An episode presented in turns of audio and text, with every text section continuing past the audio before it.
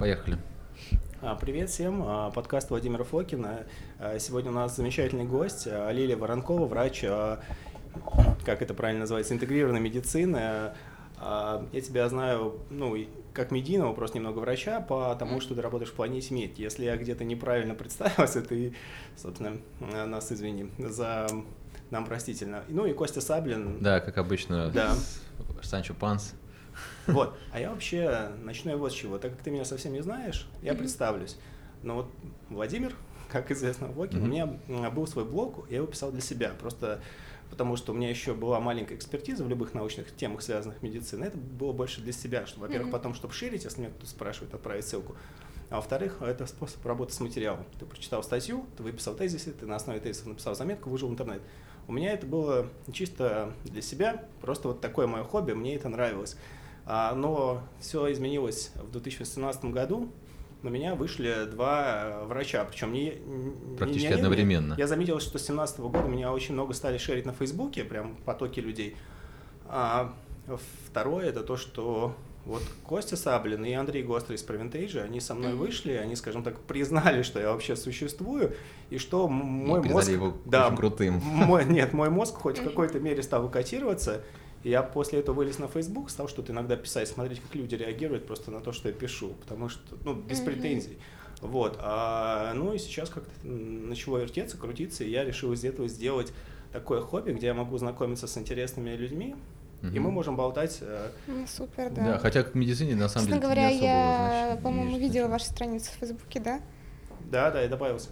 На- Мы Ага. на ты лучше. Давай, давай. Вот, да. смотри, я, я хочу начать, что просто это было как а, в Азии, там, например, ты встречаешься, и всегда есть Мгм. какой-то... Я, я работаю просто в японском холдинге. А, а, я до конца не представился. Я, в принципе, профессиональный рекламщик и работаю только с фармой. Вот, а, вообще только с фармой. Ну, наверное, на 99%. А Исключения бывают редки. Мгм. А, из, э, там, я кандидат психологических наук, но это все ерунда, я там по образованию пиарщик. А, ну, просто когда мне нужно было, я пошел на курсы для работающих мам в- при медицинской школе Гарварда. Мгм. Там все их прекрасно закончил. Больше всего меня штырило от иммунологии, потому что я ее сдал на 99 баллов из 100, и там, ну, на 99%, а не баллов. И, в общем, продолжу самообразовываться в каких-то институциях, но вот дополнительное высшее образование врача меня не интересует, потому что я не собираюсь работать врачом. Я с Мгм. Костей вообще всегда разговариваю, как вы все можете общаться с пациентами, потому что это очень тяжело. Иногда с Да. человеком Чтобы объяснить какие-то элементарные вещи. да, сейчас иногда стали писать на Фейсбуке, я всем всегда отказываю, ни в коем случае не там, даже когда денег предлагают отказывать, ну, я не профессионал, я не врач. Если вы меня что-то спрашиваете, там, ва- я говорю, это мнение стороннего человека, вы как соседа спросили про свои анализы, вот так же я вам скажу, но Мгм. мне интересно просто посмотреть на это все, и чтобы мы шарики подвигались, но без претензий. А начать я хочу вот чего, вот а, с чего я упомянул Японию. В Японии при встрече всегда дарит подарки. Да. А так как у меня вообще идей не было, а, я сразу зад... и к этому перейдем к злободневной термине, который называется метилирование. Мгм. А, есть такой ученый а, Карл Файфер, по-моему, или Файфер, или Фейфер. В общем, смысл, что он, что он сделал? Он, а, его команда с 70-х годах думали, искали какие-то а, биохимические маркеры психических Мгм. расстройств. Они сделали скрининги серийных убийц. А, и на- они, в общем, Мгм. бились, бились, у них все как у всех. Инсулин как у всех, глюкоза как у всех, все на свете как у всех, гормоны как у всех. Мгм. И единственное, что они потом нашли первую зацепку, что у них а, было мало цинка, много меди. Мгм. Что я тоже думаю, в, в интегрированной медицине не редкость. Да-да. Вот. А потом они а, А где они смотрели? Не помнишь, в волосах там или где? Или в крови просто? кровища. Кровище. Мгм. Вот. а, да, потому что ну, волосы, они накапливают со временем. Ну да. Но это как вот Губка такая. Ой, ну да. А, и потом, ну сейчас есть такая книжка Уильяма Волша, или а, сокращенно, Уильяма Билл, Билл Волш, Nutrient Power.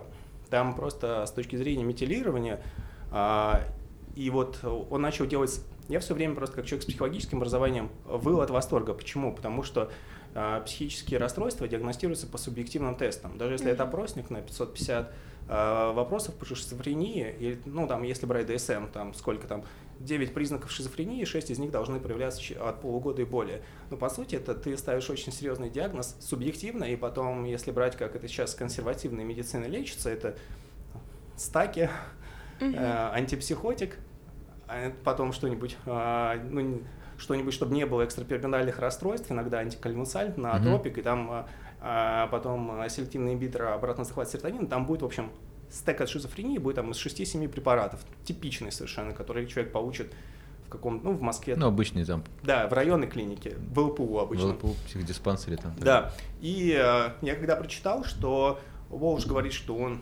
сделал, разбил, например, депрессию на 5 каких-то фенотипов, что есть люди с, с- с низким серотонином, с высоким серотонином. Да, Вот, я вообще выл, выл от восторга, и он потому что показал еще э, простую модель.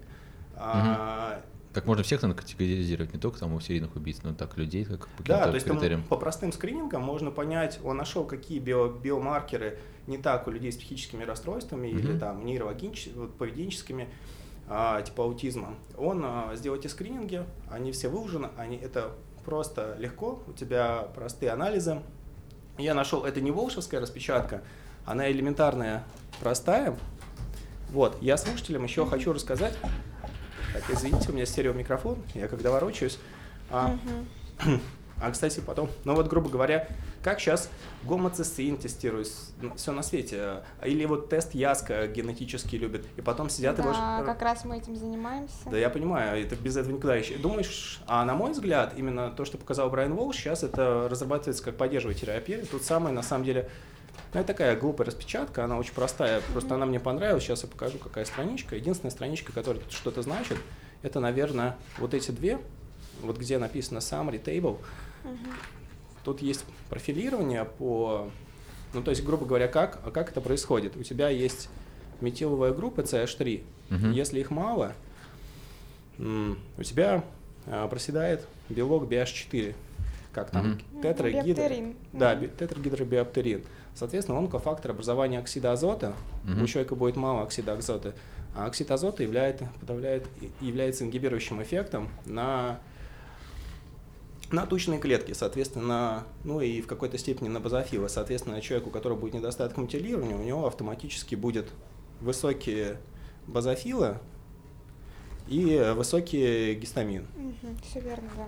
Вот, и мне, я так обожаю просто этот способ. На самом деле, э, и дело в том, что у Волши еще описана, мне, мне так нравится, фенотипическая картина, когда у тебя не только есть маркеры, а Мгм. что это значит. Мы, например, так сейчас экспериментируем, но мы закончим экспериментировать и потом расскажем с Костей. Да, у меня, по-моему, сверхметилирование. И... Но мы предположили, потому что Да, мы вообще по, ничего не по, тестировали. моим, по, по- по моим пове- поведенческим проявлениям, а, возможно, было сверхметилирование, поэтому мы решили на месяц испробовать там стек такой специальный из добавок э, сайхерба. Ну да, по сути, если, э, если у тебя недостаток, то тебе нужен донор метиловых групп. Да, ну опять же таки, может быть чувствительны к метильным группировкам, и они могут быть противопоказаны. Это факт. Но не, не, не все в этой жизни непросто. Но мне эта концепция нравится тем, что она для меня, по крайней мере, как человека с этим всем медицинским не сильно связанным, она очень простая, потому что ты нашел проблему и ты действуешь. Тебе не нужно копаться в этих генетике. Мож, да, можно просто вводить метильные группировки, смотреть, как они переносятся. Да. Это всегда видно клинически. Возможно, как бы просто как маленький эксперимент такой. Ну, не знаю, вот мой опыт с Костей пока предварительный, он а, был на самом деле положительный, потому что люди, у которых а, чрезмерное циркулирование, вот это over-methylation, у них есть определенные поведенческие паттерны. И а, если говорить нам конкретно про Костю, то я в нем а, уже за первую неделю как будто вдохну, а, второе дыхание в нем проснулось. Я сейчас больше не буду говорить, потому что, чтобы не спойлерить, мы Мгм, через месяц, через два подведем итоги и Мгм. расскажем про всю эту историю. Ну вот, в общем, Да, я надеюсь, это да. было долго Это вступление. дол- долгое вступление. Да, вот это метилирование это интересная тема, на самом деле, и мало кто мне что-то понимает, и обычных врачей этому точно не учат эм, в мединституте. Слово гомоцистеин даже не знают многие терапевты. э, Некоторые говорят, что это вообще не нужный анализ, ни на что он не влияет. Там. Э, Но мне кажется, что он как бы как раз э, краеугольный камень вообще в поддержании терапии, любой другой ну, сопутствующий, там, и гормональный и так далее, чтобы комплексно подходить к человеку. Это один из факторов э, оценки метилирования сверх, либо, либо наоборот недостаточности метилирования. Там, фалатов сколько, как они переносятся. Ну, цистин может чуть-чуть А как вы заблуж- предположили, что у него гиперметилирование? А нам придется тебе рассказывать много личных вещей про Костю. Мы выворачивание души оставим на потом или не будем делать это совсем. То есть а, есть просто, а, вот у Брайана Волша у него про- прописаны вот эти поведенческие признаки, например, Костя очень общительный в нем, нет вот этого такого желания э, конкурировать со всеми. А, Например, во мне, вот, может быть, в работе это выработано, так, так- так- такое есть. Я очень люблю конкуренцию, всегда в спорте любил, мне всегда она драйвила. То есть а, я даже Мгм. заметил, если я где-то работал, и э, у меня нет конкуренции, я хуже работаю. А Костя ну, очень общительный, и были другие какие-то вещи, а, типа странных нечувствительностей к еде, странных выборах еды. Ну вот их было очень много, каждый из них отдельно ничего не значил, но когда их собирается штук 100, а, причем мы, мы, мы просто предположили, а там, по сути говоря, так как это набор БАДов и витаминок, то, ну, знаешь, не так страшно. Мгм. Другу рекомендовать это, Ну помрет и и каков помрет. успех? Ну, знаешь, как бы мне как-то прибавили силы, я не знаю, от этого или не от этого, может быть, просто просто из-за того, что я поверил в то, что они как-то сработают, и, и каждый день надо, и каждый день надо есть эти БАДы, потому что когда у меня БАДы стоят, я так смотрю на них, что вот у меня там сегодня там омешка заходит, там витамин D, там еще что-то, а здесь я регулярно вот прям с таблетницей каждый день, вынь да положь, и с утра ее заряжаешь и так далее. Э, Витамин А, допустим, я ни- ни- никак не получал, мне кажется, вообще ни в каких видах. Ну, как один из опять же, мы предположили, что Костя хорошая печень, и добавили еще все эти волшевские стаки известным комбо, где у тебя D3 10 тысяч, а витамина 25 тысяч слушателей, не делайте это, и К2 5 тысяч, потому что, ну, там вот эти а, витамин D и витамин А, они нейтрализуют э, друг друга немножко, ну, вот это Мгм. там одно исследование 40-х годов, и мы его взяли. В и- 40-х, нормально. и, и еще, собственно, то, что у него не особо никаких жалоб на проблем с печенью не было, поэтому можно задирать. Ну и, в принципе, там было одно исследование, в общем, где там были зверские дозировки, там а, витамина D было по 300-400, по-моему, международных единиц, и витамина А было там по 70-40 тысяч, в общем, когда их водили вместе, все было окей, а- и люди, у которых была именно эта комбинация, они быстрее, там, по-моему, от гриппа выздоравливали. Мгм. Плюс вот это э, противовирусный эффект э, лишнего вообще не будет. Тем более сейчас это такой горячий пирожок, вся Да. эта иммунология. Но если брать даже просто не вот а, тренды, а вот если мы возьмем нобелевских лауреатов, Мгм. в одиннадцатом году а, Ральф Штейман получил а, за, ну он по старой памяти получил, ну, мы о нем еще расскажем, так как я через Мгм. две руки немножко имею к нему отношение. Ну не то, что прям к нему, но Ну да. его близкий друг меня учил иммунологии.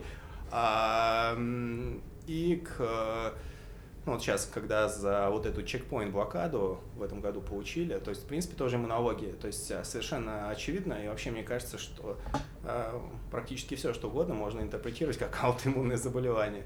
Мгм. Да, этот иммунитет это вообще, мне кажется, темный лес. И в институте медицинском, вот возьми любого там студента, либо даже врача и спроси про иммунологию, ну скажет, что он там есть там бета-клетки, там, которые вырабатываются. Ну, сейчас э, Да, все заболевания рассматриваем с точки зрения иммунологии, даже нейроиммунология. Мы Абсолютно. смотрим маркеры нейровоспаления, да, а, то есть те же аутоиммунные процессы в основе это иммунодефицитные состояния. А, то есть все с точки зрения иммунитета рассматриваем. И подход одно- значит, однозначно должен быть а, с включением каких-то а, Тестов. препаратов и методов диагностики Мгм. именно в области иммунологии.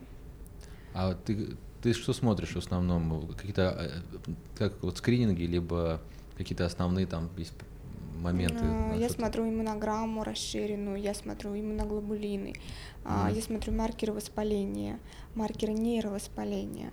То есть есть реактивный белок, да, ультрачувствительный маркер воспаления. Ну да, так- есть так факторы некроза опухоли, Мгм. есть интерлейкины, есть нейроспецифическая аналаза, белок ИСТО, это маркеры нейровоспаления. А, Мгм. Мы все это проводим, всю эту диагностику и рассматриваем каждого пациента, особенно неврологического, Мгм. особенно у кого эпилепсия или аутизм с точки зрения нейроиммунологии.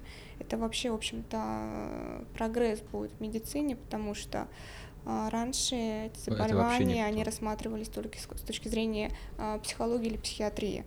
Сейчас мы их рассматриваем с точки зрения нейроиммунологии и уже подходим к ним с помощью биокоррекции. И Да, в том числе воздействие на иммунитет. Мгм. Это Это прям потрясающе. Мы на пороге. Мы да, на ну и... Э, Шучу. Да, конечно, все того, что поток пациентов большой, уже есть определенный опыт и наблюдение. Класс. Просто классно. А не расскажешь, зачем можно человеку, ну не то, что человек аутизм занимался самолечением, а какие, допустим, маркеры, ну, будем говорить о здоровых людях, mm-hmm. то есть если, чтобы это было комплаентно с точки зрения медицины, вот э, что человек может у себя скринить, но сейчас вот как вот в ЗОЖ-сообществе все себе С-реактивный белок научились скринить по, по делу или без дела, иногда mm-hmm. бывает информативно.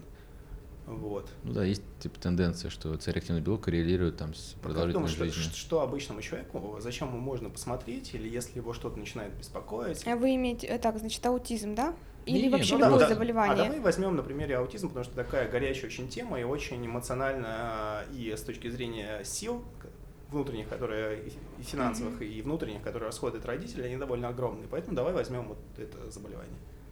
Однозначно маркеры а, нейровоспаления надо посмотреть. Это нейроспецифическая налаза белок С100.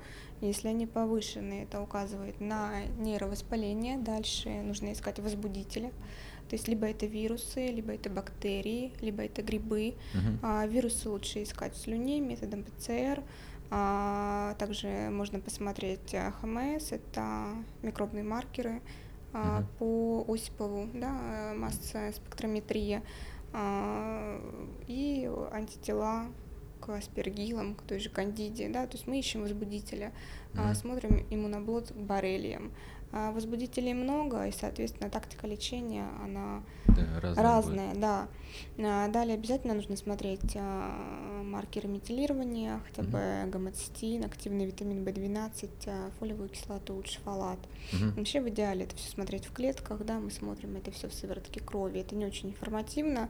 Иногда бывает такая ситуация, когда витамин В12 повышен, это на самом деле может быть ложное повышение за счет синдрома избыточного бактериального роста. А, да, я видел такие. Да, синдром избыточного бактериального роста может сопровождаться повышением витамина В12, хотя на самом деле в клетке может быть дефицит. Угу. Вот, поэтому маркеры метилирования э, тот же можно посмотреть. Гистамин, тот же иммуноглобулин Е, а, общий анализ крови, в общем, анализ, а, в общем анализе крови можно увидеть базофилию, а, лейкопению, нейтропению, очень часто встречаем. Uh-huh. Далее лимфоцитоз, ну, это может указывать и на вирусную нагрузку в том числе, да. А в основе такие дети, они с иммунодефицитом, на фоне иммунодефицита происходит активация вирусов, чаще всего это вирус герпеса шестого типа, который может вызывать нейровоспаление. Что такое нейроспецифическая налаза? Это повреждение нейронов. Что такое белок С100? Это обломки нейронов в крови. Да. Ну, то есть, если мы видим эти обломки, значит, мы понимаем, что нейроны, они повреждаются. Угу. А чем они повреждаются дальше уже вторичный вопрос. Да. да, ну естественно, если мы проводим какие-то базовые там противовоспалительные протоколы, если это ребенок иммунодефицитный, то нужно одновременно подключать и работать с иммунитетом. Угу, Работа с иммунитетом это на самом деле настолько масштабная тема, не это до конца изученная, да, потому что можно прокапать иммунит... иммуноглобулины, просто замещающая да, терапия. Угу. А можно работать комплексно с помощью биокоррекции, с тем же гормональным фоном, с тем же кишечником, микробиотой, э, с тем же метилированием, с тем же там хилированием, например, тоже используется, да. То есть ну, очень много Прикольно. методов и нужен комплексный подход. Даже тот же закаливание, я слышала, а, очень Питание помогает. Э, играет просто базовое, это база питания, сбалансированная, потому что очень многие дети, они вынуждены сидеть на элиминационной диете безглютеновой, безказиновой, когда исключается полностью молочная продукция. Угу. А дети лишаются определенных жирных кислот, которые обладают иммуномодулирующим а, а, противовирусным эффектом. Это лауриновая угу. кислота и так далее, все, что содержится в молочных жирах, угу. молоке. Так получается, молочная продукция как раз не надо исключать полностью. Э, дело в том, что вот существует казин А1, да, есть казин А2. Казин А1 мы действительно исключаем, казин А2 я всегда включаю. И у меня уже опыт более пяти лет. Я вожу таким детям э, казин А2. А где он? Или э, казин А2 это любая некоровья молочная продукция, в том числе определенные виды коров, например, джерси. Они выпускают, они дают молоко А2 оно безопаснее, оно лучше усваивается. А козье молоко? Козье молоко это вообще идеальный вариант. А, есть верблюжье молоко и, там, и так далее. В общем, любая не коровья молочка. Что мы делаем? Мы его ферментируем. Мы берем сырое молоко цельное и заквашиваем его на закваске при температуре 40 градусов. В итоге мы получаем полностью адаптированный продукт в том плане, что у нас не денатурированный белок, весь спектр аминокислот, которые необходимы для, особенно для детей с аутизмом, потому что они нуждаются в аминокислотах, в определенных, в частности, в цистеине, который является прекурсором глутатиона. Обычно из, э, другой, из других видов еды они недополучают цистеин, mm-hmm. потому что он разрушается при термической обработке. Далее мы получаем живые ферменты. Ферменты разрушаются при температуре выше 42 2 градусов. Если мы заквашиваем при температуре 40 градусов, все ферменты сохраняются, особенно фермент щелочная фосфатаза, который а, помогает усваиваться кальцию. То есть, по сути, молочные продукты – это источник биодоступного кальция. И если мы возьмем, например, альтернативный источник, э, к примеру, кунжут, там очень много кальция, но там есть еще фитиновая кислота, которая э, как бы связывает этот кальций, mm-hmm. и в итоге он не усваивается. А, то есть, несмотря на то, что в семенах очень много кальция, да, в альтернативных источниках, не молочных, они плохо усваиваются. То есть молоко, а, цельное молоко, сырое молоко, цельное молоко – это лучший источник биодоступного кальция за счет того, что там а, содержатся и ферменты, которые помогают ему усваиваться, mm-hmm. и другие кофакторы, например, жирорастворимые витамины. Ну и мы плюс еще получаем а, живые пробиотики. Да, это а, да, и за почти 7 лет практики у меня большая практика работы э, с атопическим дерматитом, ну, с кожными заболеваниями. Это просто идеальный вариант по восстановлению микрофлоры кишечника. То есть ни один пробиотик так не работает, как это делают э, ферментированные молочные продукты. Вот, из питания это база, нужно понимать, как сбалансировать рацион, нужно понимать, что дети, лишенные Э, которым проводят элиминацию по многим продуктам, нужно планировать рацион так, чтобы ребенок получал все необходимые питательные вещества и не терял их. Потому что если мы будем проводить элиминацию, у ребенка будет дефицит по калориям, по жирам, угу. по животным, особенно жирам, по молочным жирам в частности. А, это очень важно, да, и по каким-то продуктам, э, которые содержат максимальную питательную ценность, то мы в перспективе в э, ребенка спровоцируем еще усиление вот иммунодефицитного состояния, то есть усугубление. И в принципе так и бывает. Родители вводят диету, да. вроде вначале все неплохо, а потом идет какой-то откат, или, или они тормозятся, или они откатываются назад, там ребенок теряет вес, угу. он истощается и так далее и тому подобное. То есть вот правильно сбалансировать рацион, правильно подобрать продукты, которые обладают питательной, максимальной питательной ценностью, это очень важно. Это прям как бальзам на душу прямо сейчас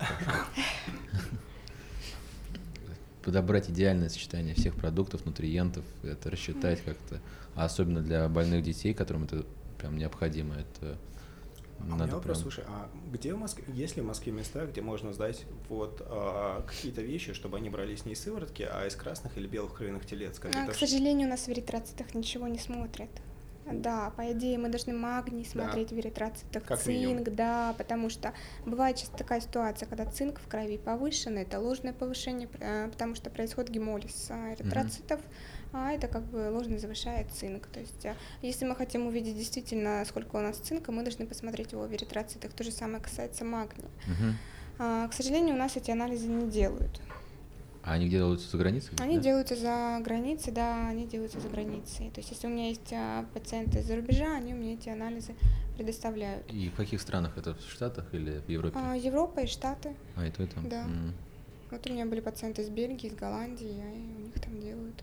Чё, Германии. Чё, у нас не дошли, у нас. Да, в свое время то же самое, просто еще, по-моему, в 2014 году много было дискуссий, в которых я участвовал по поводу магния, как раз то, что вот тестировать крови можно, и mm-hmm. можно таким же образом можно не тестировать, а просто... Я даже не смотрю никогда, потому что я априори понимаю, что магний нужен, магний нужен в том же цикле Крепса, магний нужен в той же системе детоксикации. Я Ты сразу магний. сколько 300 магния даешь? И... А 10 миллиграмм на килограмм массы тела, идеальная масса тела. А, трансдермально, орально, перорально? А, это по индивидуально. Mm.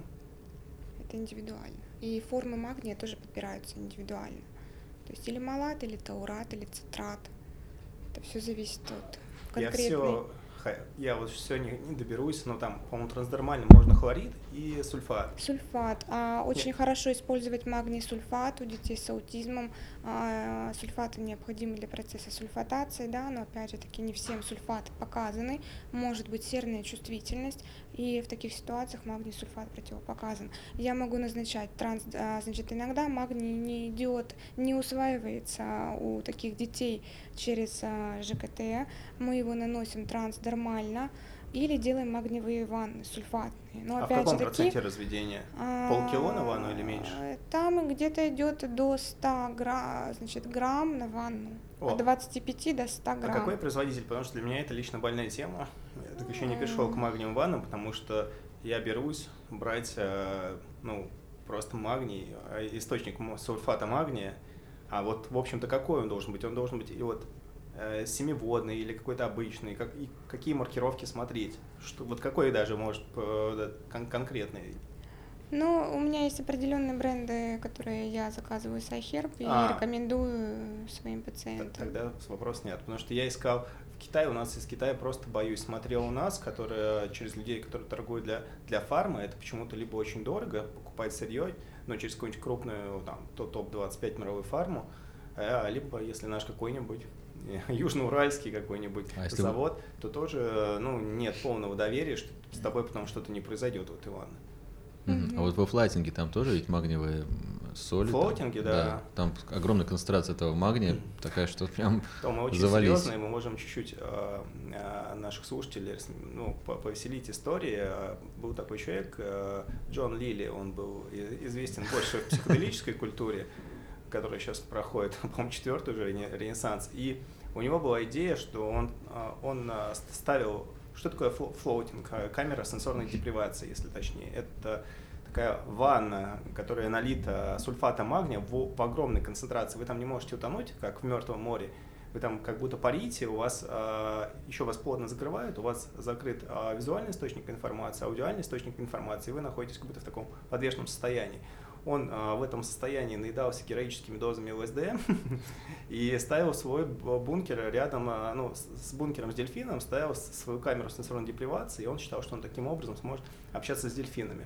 И э, это к тому, что иногда через ошибки человечество приходит к каким-то интересным вещам, эта глупость mm-hmm. ушла, про нее никто не помнит. Я просто, у меня мозг запоминает все глупости, а ничего хорошего не запоминает, поэтому я и запомнил. Я тоже запомнил, что дельфинов тоже кормили э, Дельфин? кислотой. Ну, Нет. Ну, дельфинов кормили кислотой и как-то там что-то смотрели за их поведением. Людей пытали еще раньше так и думали, что они больше расскажут. Но ну, я да? считаю, что это все фигня.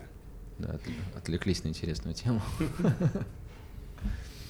А Слушай, а вот кетогенная диета при аутизме это миф или все-таки она имеет место? Потому что... Ну, конечно, она имеет место.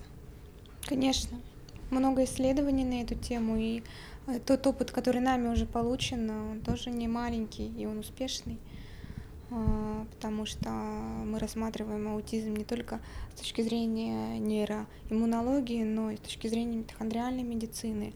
А если мы рассматриваем митохондриальную дисфункцию, то Кетоны – это лучший вид топлива, который дает больше молекул АТФ, который не нуждается в инсулине, который не нуждается, а, который не идет в лактат, да, то uh-huh. есть у нас два вида топлива. Первое это глюкоза, второе это кетоны.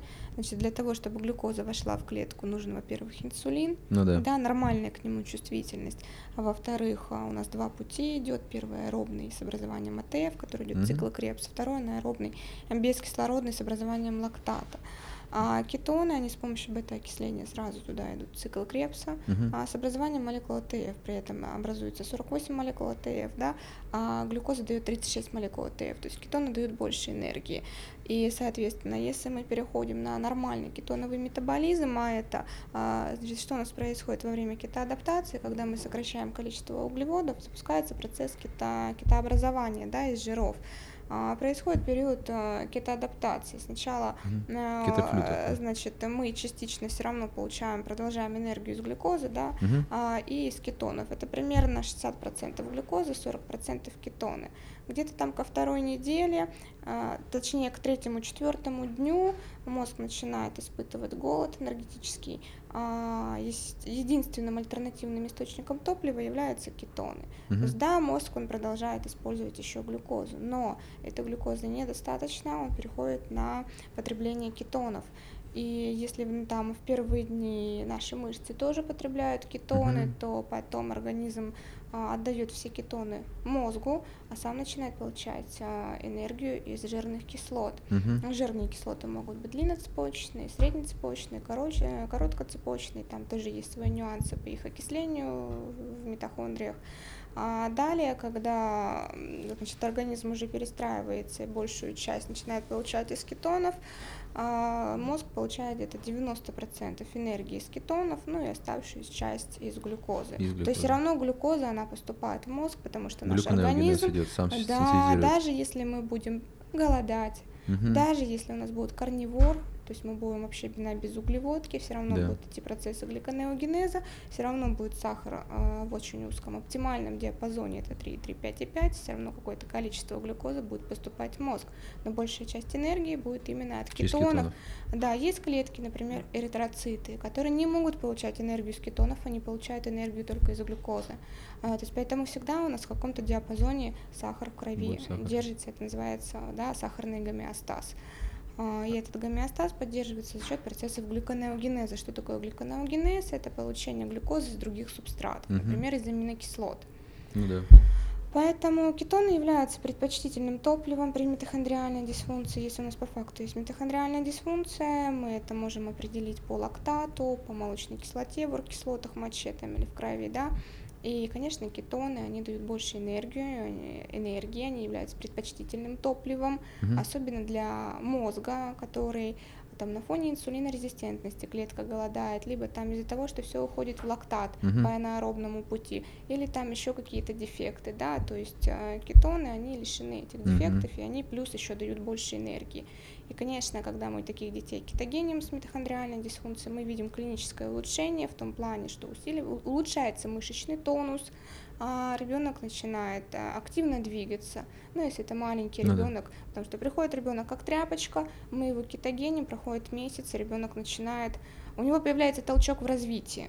Да, он, он начинает садиться, он начинает двигаться, он начинает там ползать и так далее. То есть мы это видим клинически, и сказать, что кето-диета не работает, мы так сказать не можем. То же самое касается детей с аутизмом. А, буквально уже на четвертый день, когда мы достигаем нормального уровня кетоза, это угу. от 3 до 6, потому что мозг начинает э, получать основную часть кетонов, когда мы достигаем где-то 3-4 миллимоль в крови, а, появляется зрительный контакт. Ну вот это вот первое ага. клиническое значимое Ощущение такое, да, да, когда мы видим действительно э, эффект от э, кетоза. А далее, а, значит, уже на кетогене сами по себе кетоны обладают и противовоспалительным эффектом. Есть такие исследования, я, у меня целая есть подборка с PubMed, и кетоны обладают противовирусным эффектом. Uh-huh. И, кстати, противовирусные протоколы, они лучше проходят на кетогене. Пролечивать микробиом я еще очень давно, еще когда не работала с аутизмом, а работала с кишечником, с ЖКТ, с дисбиозами. У меня была пациентка, у меня таких пациентов много, но я приведу просто пример, да. у которого был системный кандидоз, и он абсолютно никак не поддавался лечению. А, системный кандидоз у нее был на фоне аутоиммунного гипотериоза. Ну, то есть у нее был аутоиммунный гипотериоз, была инсулинорезистентность и был системный кандидоз. И ничто не помогало, никакая терапия. Угу. Любая противогрибковая терапия дала, давала временный эффект. Почему? Потому что был, была инсулинорезистентность, на фоне инсулинорезистентности кандиду подавить очень сложно. А, я ее вела в кетоз, у нее а, ушел этот системный кандидоз. Угу она просто в это не могла поверить, потому что на самом деле просто с помощью кетогена и введения там, ферментированных продуктов натуральных, да, на кето именно, mm-hmm. да, значит, она, во-первых, избавилась от кандидоза, во-вторых, она похудела, и в-третьих, у нее антитела упали до нормы. Вообще? Прям... До нормы. Ну, то есть у меня до сих пор этот отзыв висит mm-hmm. с этими анализами, где у нее были антитела до и на кето.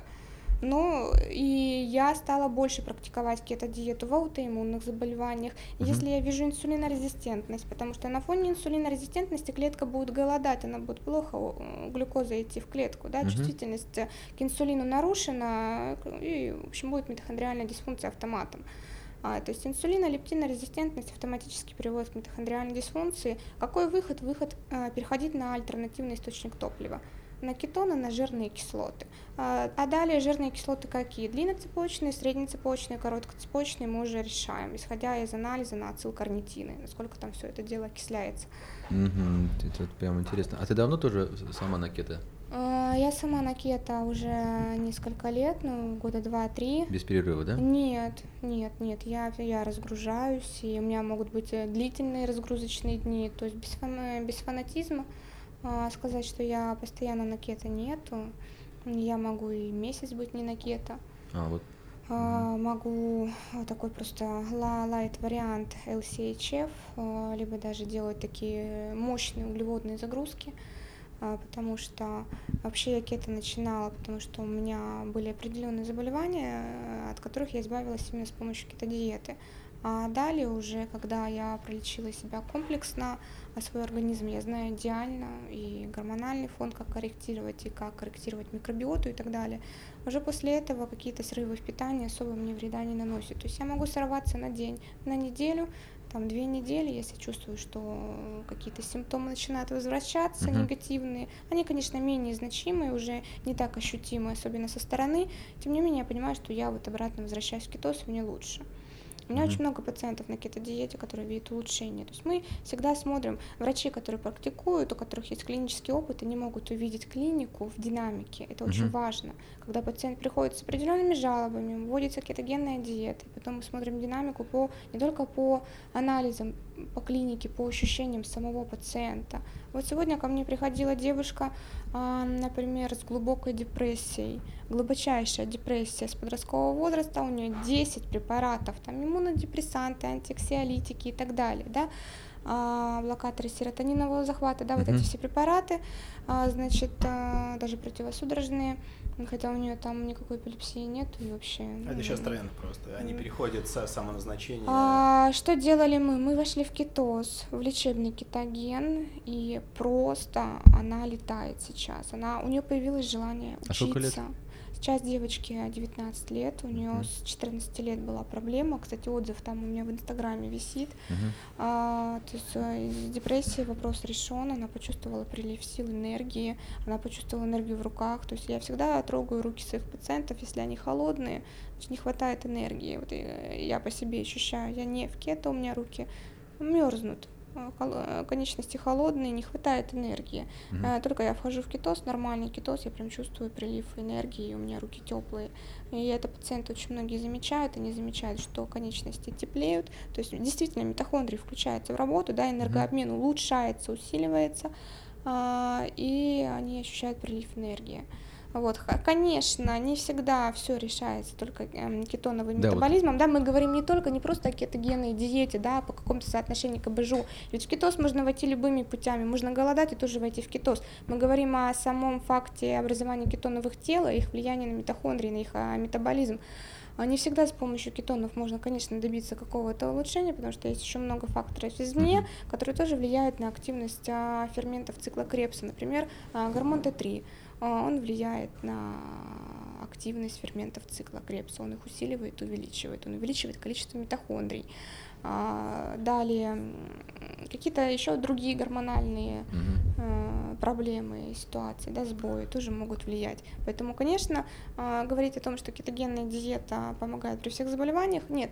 А Я так не говорю, есть? кетогенная диета дает 80% успеха, 20% сапплементация. Ну, коррекция гормонального фона и, и все а, остальное. Есть такая, в общем, вещь. Есть э, ну, у кето много недостатков, объективная, и в том числе и митохондриальных, потому что там, ну, мы не будем сейчас в это углубляться, там это будет такая дичь, что никто ее не будет слушать. Там есть, э, я просто как э, больше э, в теории читал, но эта вещь довольно известна еще. Там смысл в том, что если брать с точки зрения комплексов митохондрий, ну, во-первых, если у человека генетические дефекты сукцинат-дегидрогеназа второго комплекса, до свидания. Но, в принципе, у таких людей... Но вы знаете, любые дефекты ферментов, а, которые там около 10 этих дефектов, которые, ну, примерно, да, я, грубо говоря, ограничиваю количество, значит, э, если эти дефекты есть, то к ним, значит, противопоказание идет к кетозу, но эти дефекты, они все проявляются уже с рождения. И Да. это группы и дефекты. Да. По факту, если человек сейчас перед нами ходит на двух ногах, а, по То сути, у него против- нет его. противопоказаний к кетозу нету вообще. Я имею в виду к самому состоянию кетоза. Я не говорю про то, каким образом мы будем в этот кетоз ходить. Я про сам факт кетоза говорю. Нет? Противопоказаний Если, нет. если из DHB мутация второго комплекса, но у него будет, скорее всего, какой-нибудь очень хитрый рак. А, Я просто с таким пациентом в США общался, у него из DHB мутация была второго комплекса, он, у него был просто а, регулярный чекап, у него было типа немного сил, у него были немножко снижены лейкоциты. Оказалось, что у него там а, такой очень мощный джист, я не знаю, как по-русски, в общем, рак, который ну, в желудочно-кишечном тракте находится. И ну, он там 19 лет сидит на разных экспериментальных вещах, но у него это как раз обосновано этой, в общем, ну там не, не важно углубляться. Я хотел бы вот подчеркнуть больше про депрессию, чтобы оставаться на позитивной стороне. И мне, например, какой был минус кетоза, я потом понял, в чем там не- недостаток. Вот как раз глю, глюконогенез, он нужен там. Потому что глюкоза там критично важна для мозга, потому что не все глут-рецепторы инсулинозависимы, в частности в мозге они инсулинонезависимы, в эритроцитах они инсулинонезависимы, то есть в мозг э, глюкоза попадает легко и самый чувствительно находится в мозгу. Да. И у нас все-таки есть три пути у глюкозы. Это а, гликоген, это ну, пируат, то есть цик- цикл Мгм, Крепса, и мгм. пентозофосфатный путь. И как раз мы с Костей недавно э, разбирали все эти пос- последние нововведения, ну как они относительно, я думаю, свежие, что, ну, грубо говоря, у кетонов они гликоген не запасают, астроцит немножко запасает, соответственно, пируат, у них тоже ферменты, которые ферменты гликолиза в нейронах подавлены, поэтому, ну, если сравнить с астроцитами, раза в 3,5-4 раза, соответственно, ну, а фосфофруктокиназа, то есть у него нет, у нейронов нет а, одного из изомеров фру- фосфофруктокиназы, что делает их более чувствительны к глюкозе, и у них а, фосфофруктокиназа 1, она, по-моему, подавлена вот в 4 раза, это в общем, получается, что, исходя из этого, что нейроны в основном пускают а, глюкозу на пентозофосфатный путь. Мгм. А, Это, соответственно, пяти, слушателям напомню, пятиуглеродные сахара и NADPH, то есть восстановительная реакция. Ну, это понятно, потому что у них они должны жить вечно, у них есть целостность ДНК.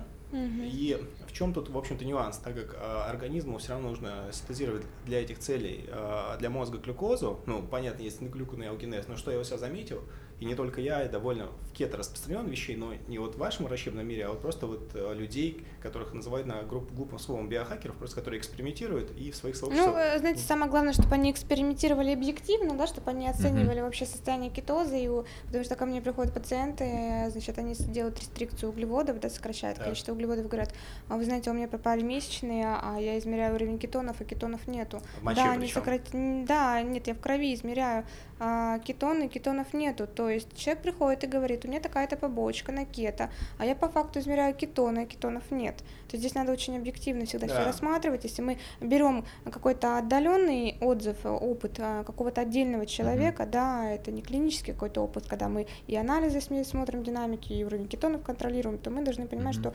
насколько объективен этот кетоз, насколько этот кетоз можно сопоставлять действительно с теми побочными эффектами, которые Нет, я могу развиваются. просто рассказать о себе и о тех людях, которые точно знают, что они э, каждое утро религиозно тестировали свои кетоны. Просто со временем у меня появились... Тестировали по крови, да? Да, ну вот этим, э, я не думаю... Кетометром. Да, да, да, да. Там две, две марки есть в России. Одна известная, одной почти нет. Вот. а, в общем, начались у меня эффекты симпатического тонуса. У меня началось э, утеченное, утеченное сердцебиение слегка. А, у меня начались какие-то странные ощущения, пока меня... А вы знаете, с чем, э, точнее, ты знаешь, с чем это может быть связано? А, да это может с миллионом, с, с А, электролитами. Ну, например, а, как вариант, падает уровень инсулина, происходит экскреция натрия, и это все очень легко купируется приемом натрия и калия. Нет, э, я за- заливался электролитами, это самая была простая и ожидаемая мысль, то есть вот эти все мыслительные процессы я прошел. Но из той, э, из моего предположения, это не обязательно, что так, причем это я встречал у нескольких людях, это, ну, грубо говоря, как раз во время глюконеогенеза у тебя, а, у некоторых людей, у не у всех, а, ну вот у меня, допустим, на кето глюкоза такая же, как вне кето.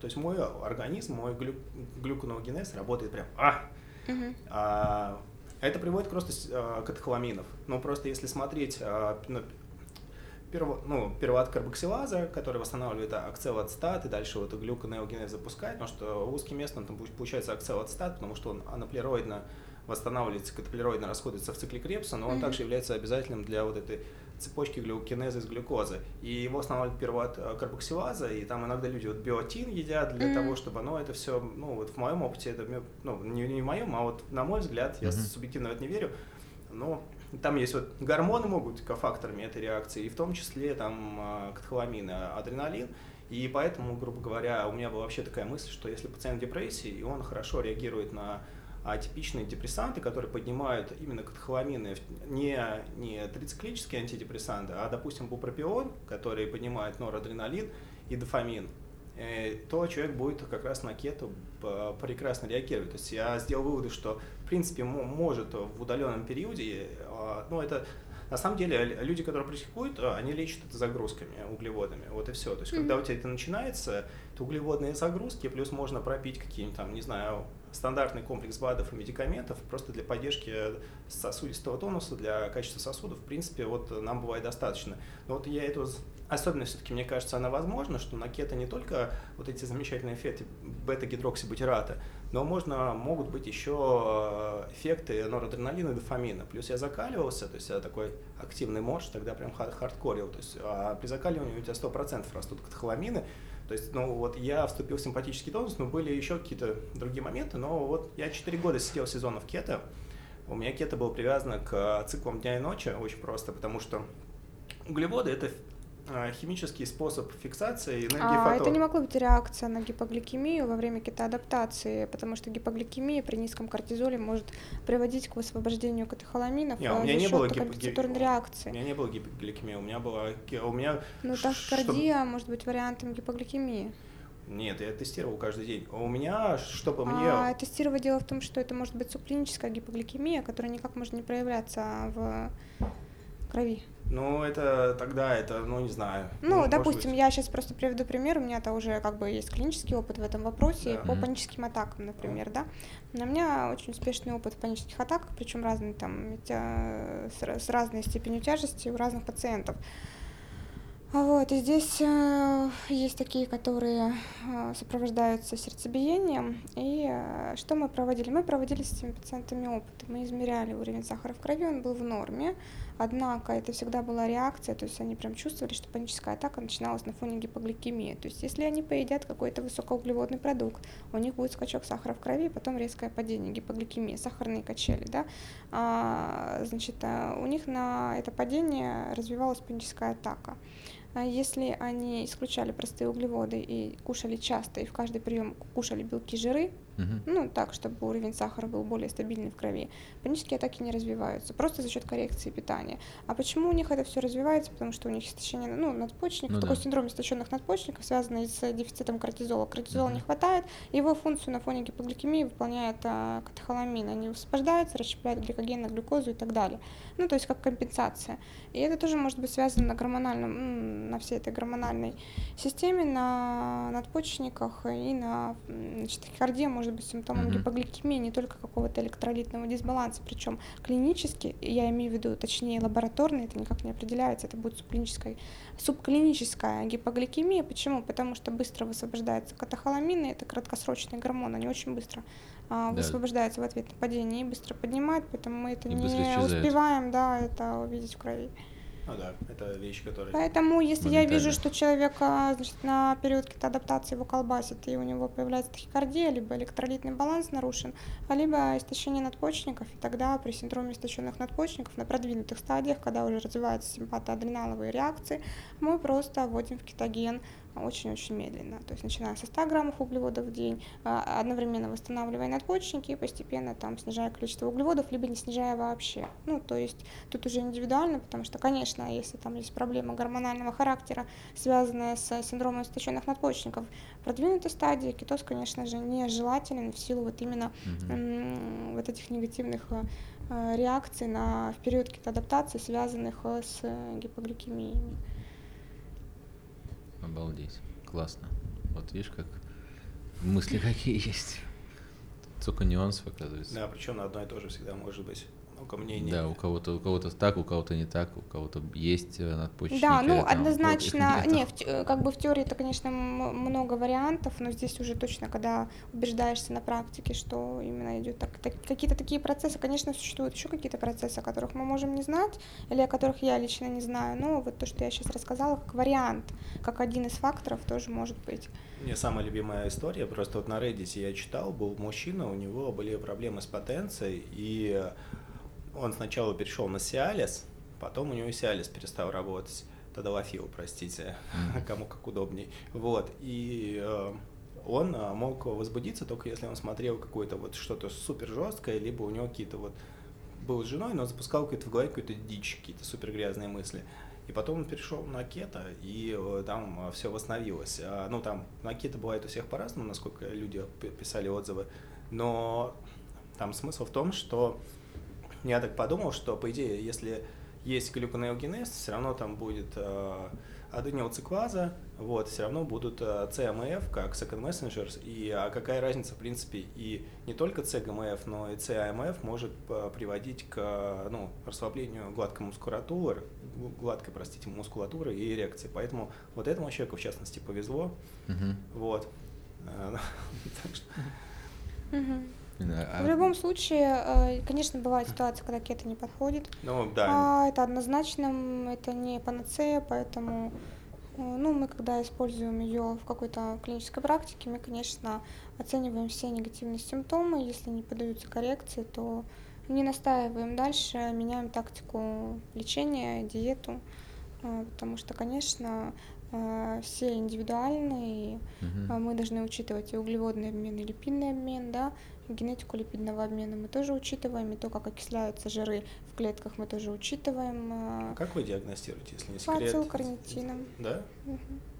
Ну, как вариант, это то, что нам доступно. Конечно, существует еще А много России различных есть, э, генетических митохондриальных э, дефектов, Ну, э, о которых, в которые мы еще пока так глобально не влазим, да, но, возможно, они есть, и, возможно, они практикуются где-нибудь за рубежом, хотя честно говоря, об этом не слышала. Ну, ну, потому что они все, как правило, если они серьезные, то... Ну, там- серьезно, да, если они серьезно, то то и дело, что... Ну, это как дефекты, вот э, бета-окисления, когда там нет, допустим, каких-то ферментов, именно дегидрогеназ каких-то. Если там их серьезно нет, как правило, это младенческая смерть сразу же. Ну да, либо какие-то серьезные грубые нарушения развития, да. Да, то есть там просто поднимал кто-то со мной вопрос такой, я удивился, потому что, ну, ну, это понятно, потому что если человек, он хочет найти какой-то ответ, и он сам себе придумывает. Я сам такой, я сам люблю себе все придумывать на свете, вот, а потом разбираться, что я такое надумал, я это глупость или нет. А, Мгм. а мне вот, знаешь, что еще интересно? Просто то, что называется митохондриальный подход, митохондриальная терапия, этого всего очень много, но не очень понятно, что под этим подр- подразумевается. Тут вопрос не обязательно прямо вот точно говорить, а достаточно вот в общем, как вот с монограммой, что а, как вот именно вопрос митохондрий как-то адресуете, тестируете, если тестируете, это как? Да, конечно, есть а, определенные методы тестирования, клинические, лабораторные. Уже исходя из этого мы ставим а, такой, а, я бы не сказала, что это диагноз, это скорее всего... Гипотеза такая, ну как. Ну, не гипотеза, может быть, как синдром, митохондриальный синдром или А митохондриальная как пример, хотя просто парочку нам анализов. Вдруг у нас тоже с Костей. Сейчас побежим прям сдавать. Да, и кто добежит вторым, тот и будет сдавать первым. Э, Ну, ну, например, среднетканная дисплазия – это вариант митохондриальной дисфункции. Мы ее расцениваем как митохондриальную дисфункцию. Ну, если мы видим, что у ребенка гнутся пальцы в обратную сторону, да, приводятся пальцы, и сам он рыхлый, со слабым мышечным тонусом, или вообще лежит как тряпочка, то это тоже вариант митохондриальной дисфункции. А, Можно митохондриальную дисфункцию еще поставить по подъязычной температуре, если она ниже 36,6 под языком утром, не вставая с постели. У женщин э, в цикл в месячный, у мужчин любой день, а, то это тоже указывает на митохондриальную дисфункцию. А дальше что к ней приводит, это уже другой вопрос. Да, Потому что факторов, специфично. э, приводящих к митохондриальной дисфункции, очень много. Мне кажется, сейчас вот у людей... А что это- такое митохондрии? Это энергетические субстанции, которые образуют энергию, поддерживают энергетический гомеостаз в организме. Правильно, у нас определенный а, энергетический гомеостаз. У нас должна быть постоянная температура тела, допустим, под а, язычной 36,6. То есть таким образом можно тоже оценить, насколько работают наши митохондрии, да, насколько происходит адекватный энергообмен в наших клетках. А руки холодные, ноги холодные, тоже Ну, вариант это митохондриальной дисфункции. гипотиреоза. А гипотиреоз это уже митохондриальная дисфункция. Вот, вот, я как раз Да. все, ты уже рассказал. Просто также люди, многие по самодиагностике, типа вот если а, температура Это называют холодная, клеточным гипотиреозом субклиническим, а это по сути есть митохондриальная дисфункция. Ну да, Т3 должен тоже. попадать в клетку, и он стимулирует определенные ферменты в цикле Крепса. Если не попадает в клетку, все, Круто. ну, никогда не думал раньше о гипотиреозе, как о Как митохондриальной ми- дисфункции. Но все, все на свете митохондриальная дисфункция, все на свете аутоиммунное заболевание, все. На это можно заканчивать нашу А, передачу. Нет, мы просто спустились глубоко, мы же спускаемся поэтапно а, по каким-то системам. А самое, э, значит, э, самые детали, куда мы спустились в медицине, это ДНК.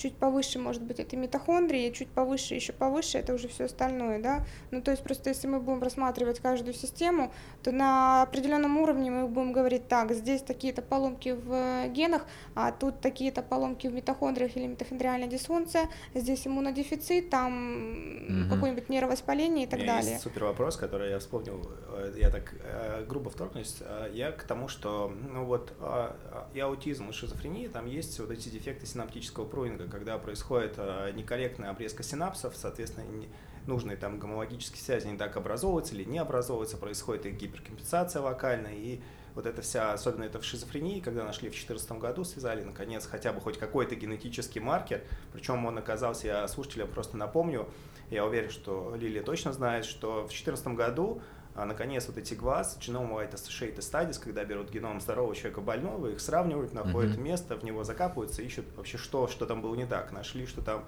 а, ну, вышла гения, который, а, ну, ну, абсолютно иммунологические вещи. В общем, а, то, что ка- ген, который кодирует а, комплементарные С4 белки, они более выражены у шизофреников, и по сути а, комплементарные С4 белки как раз а, помечают синапсы перед а, их обрезкой микроглиальными иммунными клетками. И как раз получилось, что шизофрения а, и нарушение синаптического прунинга, они а, аутоим- совершенно аутоиммунные какие-то истории. Ну, в данном, в данном ключе, по крайней мере, появилась идея, что это возможно так. У меня есть идея, а как?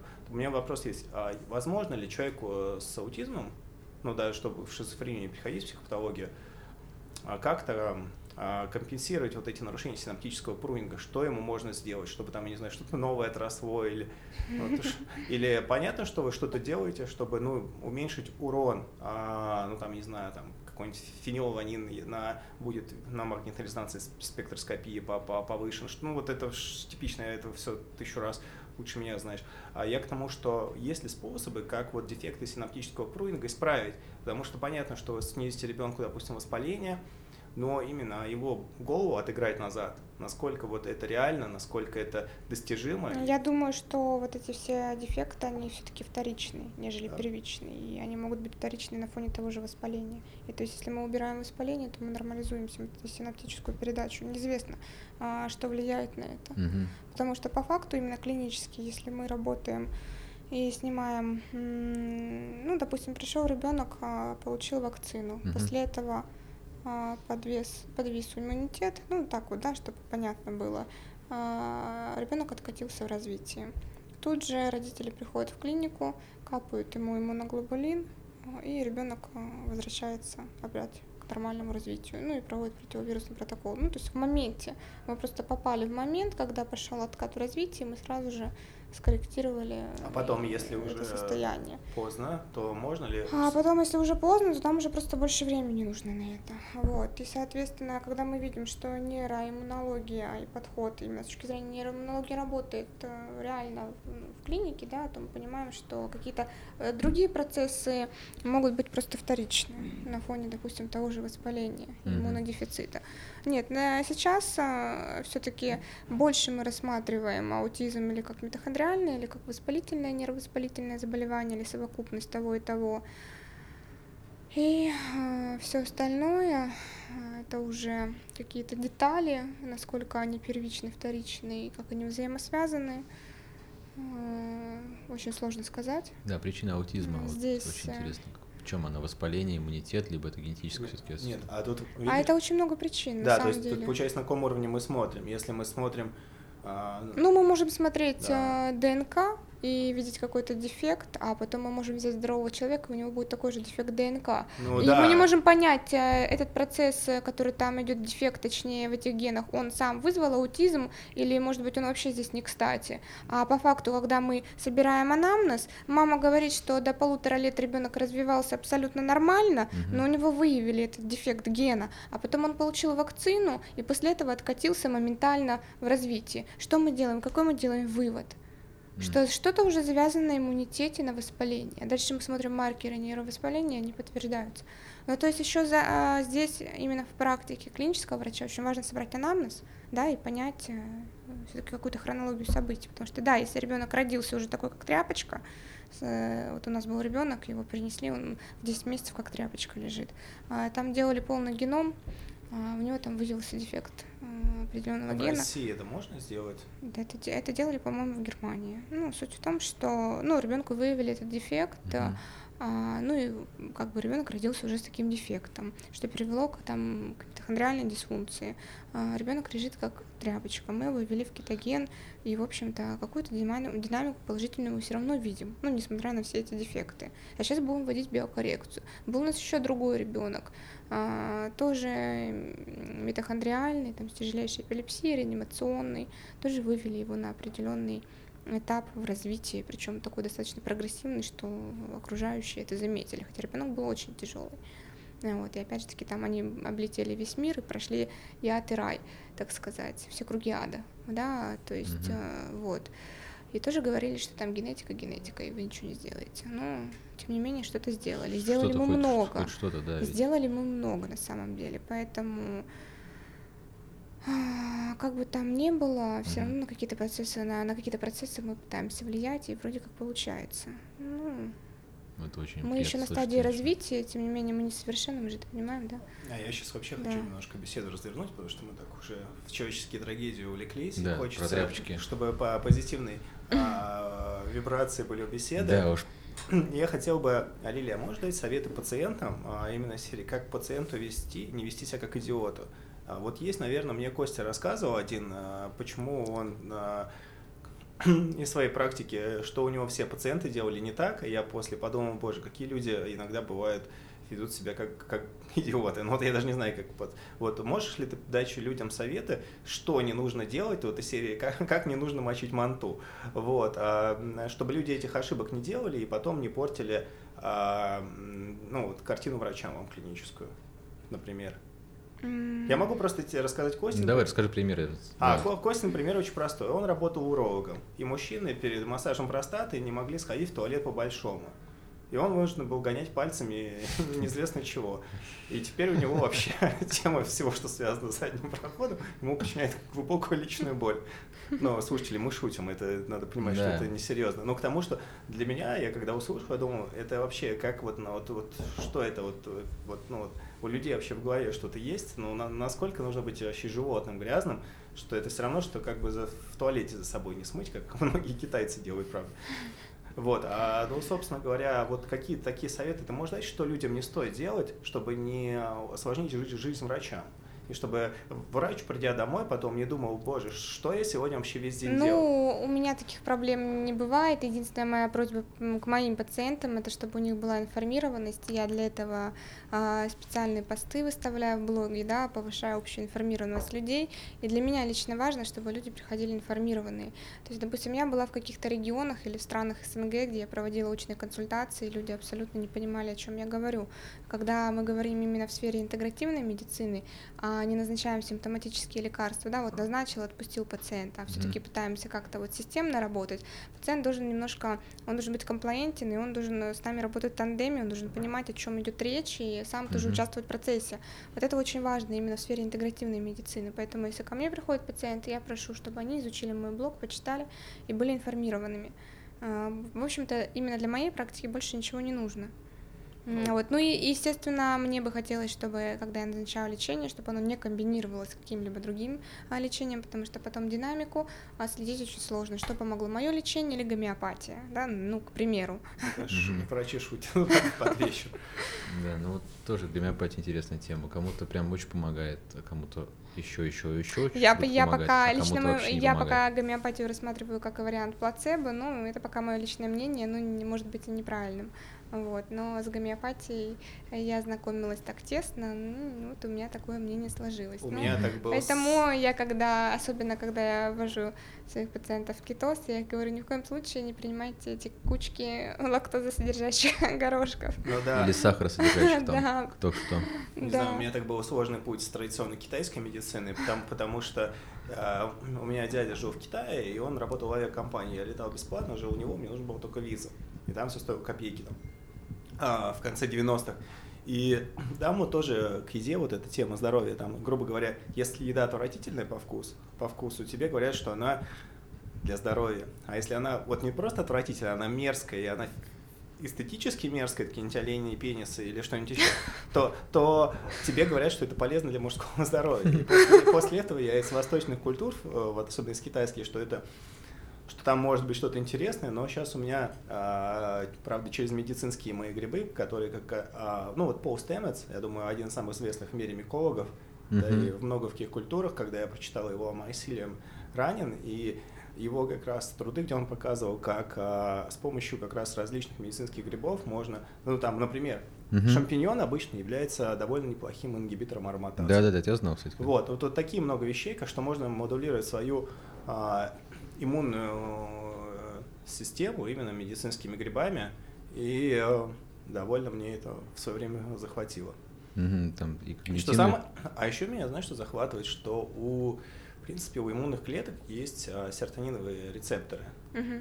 И как вот сейчас а, такая одна из таких вещей, как можно простимулировать серотониновые рецепторы второго типа без того, чтобы это были галлюциногены, а, вот, потому что, ну, что не сделаю, получается галлюциногены. А там тоже есть очень интересный эффект, и такое это прям совсем-совсем не мейнстрим, потому что чтобы люди понимали, что там, ну, медицина это не то, что прям вот оно какой-то монолит закончено, это все в процессе, и во многих историях это только начало.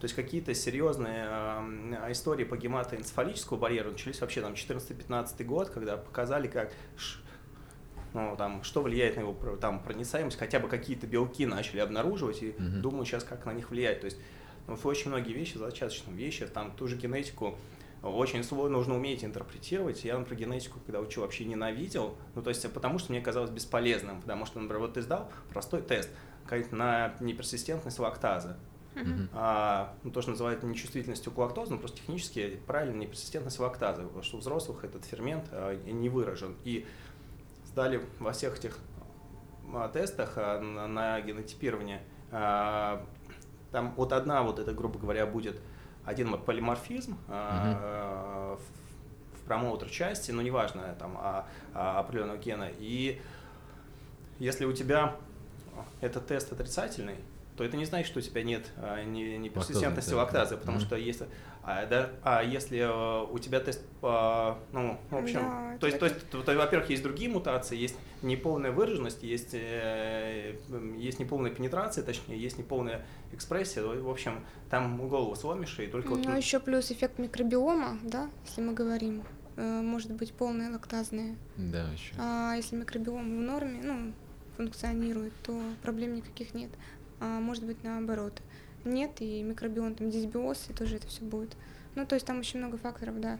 Одну генетику, конечно, без учета клиники mm-hmm. мы не можем оценивать. А последний вопрос, наверное, чтобы не, не утомлять уже тебя сегодня.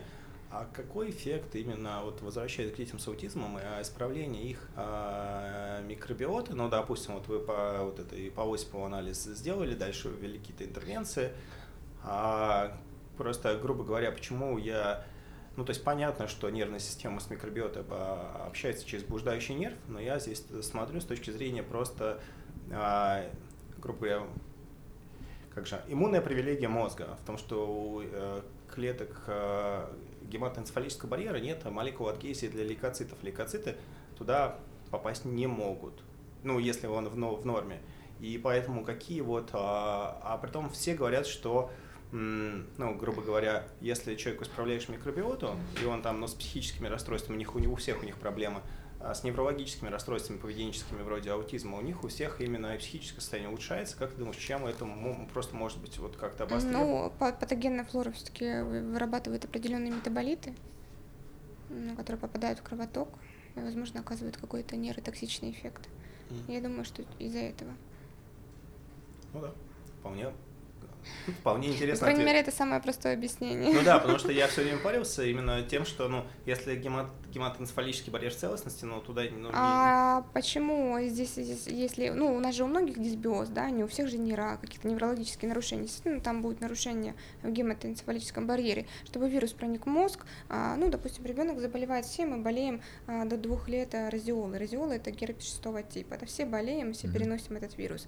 А, но у кого-то он проникает в мозг и вызывает эпилепсию, например, да, височную. Есть исследования о взаимосвязи вируса герпеса шестого типа, там и эпилепсии, да, а у кого-то не вызывает. С чем это связано? С проницаемостью гематоэнцефалического барьера. А, кстати, как вы его тестируете? Что именно? Ну, ну, непроницаемость гематоэнцефалического а барьера. мы тестируем по маркерам нейровоспаления, нейроспецифической а, то есть по иммунограмме, если мозг э, поврежден, нейроны повреждены, точнее, значит. А, понял, понял, по тем маркерам, которые да. раньше говорил, понял, понял. Да. Просто я все, у меня фетиш другой, у меня фетиш с, дев, с девайсами.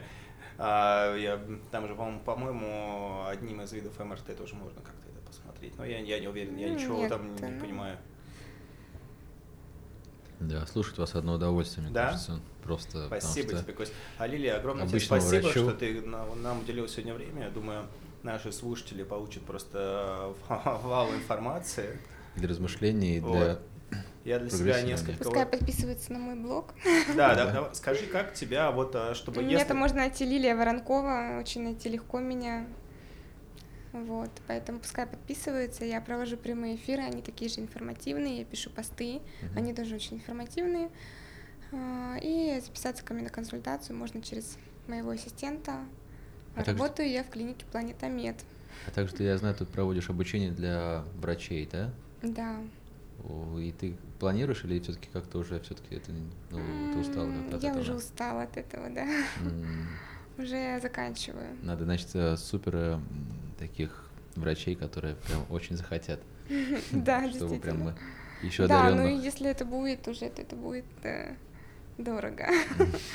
А, это, это вообще один из э, в коммерции ничего нельзя давать бесплатно. Если, например, у тебя появляется новый продукт, если ты его даешь бесплатно, то люди э, привыкнут, что ты его получаешь э, бесплатно. Ну, не знаю, в моем идеальном мире если я был доктором Айболитом, я бы хотел такую систему, где очень богатые парни заносят мне много денег, чтобы у меня вообще все было, а я лечу э, бесплатно тех... Э, у кого их нету денег. Да, ну, в принципе, я сейчас просто как делаю. Я говорю, я не врач, я не лечу. Если а, человек мне чем-то обращается, я могу максимум помочь найти доктора. Все, вот, вот это все. Ну, не всегда, у меня связи достаточно, но был один случай неврологический, нашли вот эту Иванову Галину Павловну, по-моему, зовут, она была в Сербского работала. Там был чуть молодой человек, просто он занимался самомедикацией, э, ли, лирикой, модофенилом в России нелегально. И там у него какой-то трешак был. А, ну, в общем, она его постепенно поставила на ноги. И причем вроде бы такой советский врач, но она ему тоже выписала потом различные ну, метаболические там стаки БАДов. А, то есть э, потому что серьезный врач, вот, ну, ну, в смысле серьезный, в смысле она возрастной, еще в советском времени, и от нее они ожидают, что она будет а вот эти вещи все глубоко знать. Вот, не ожидая, что она ходила на превентейшне какой-нибудь не в качестве лектора.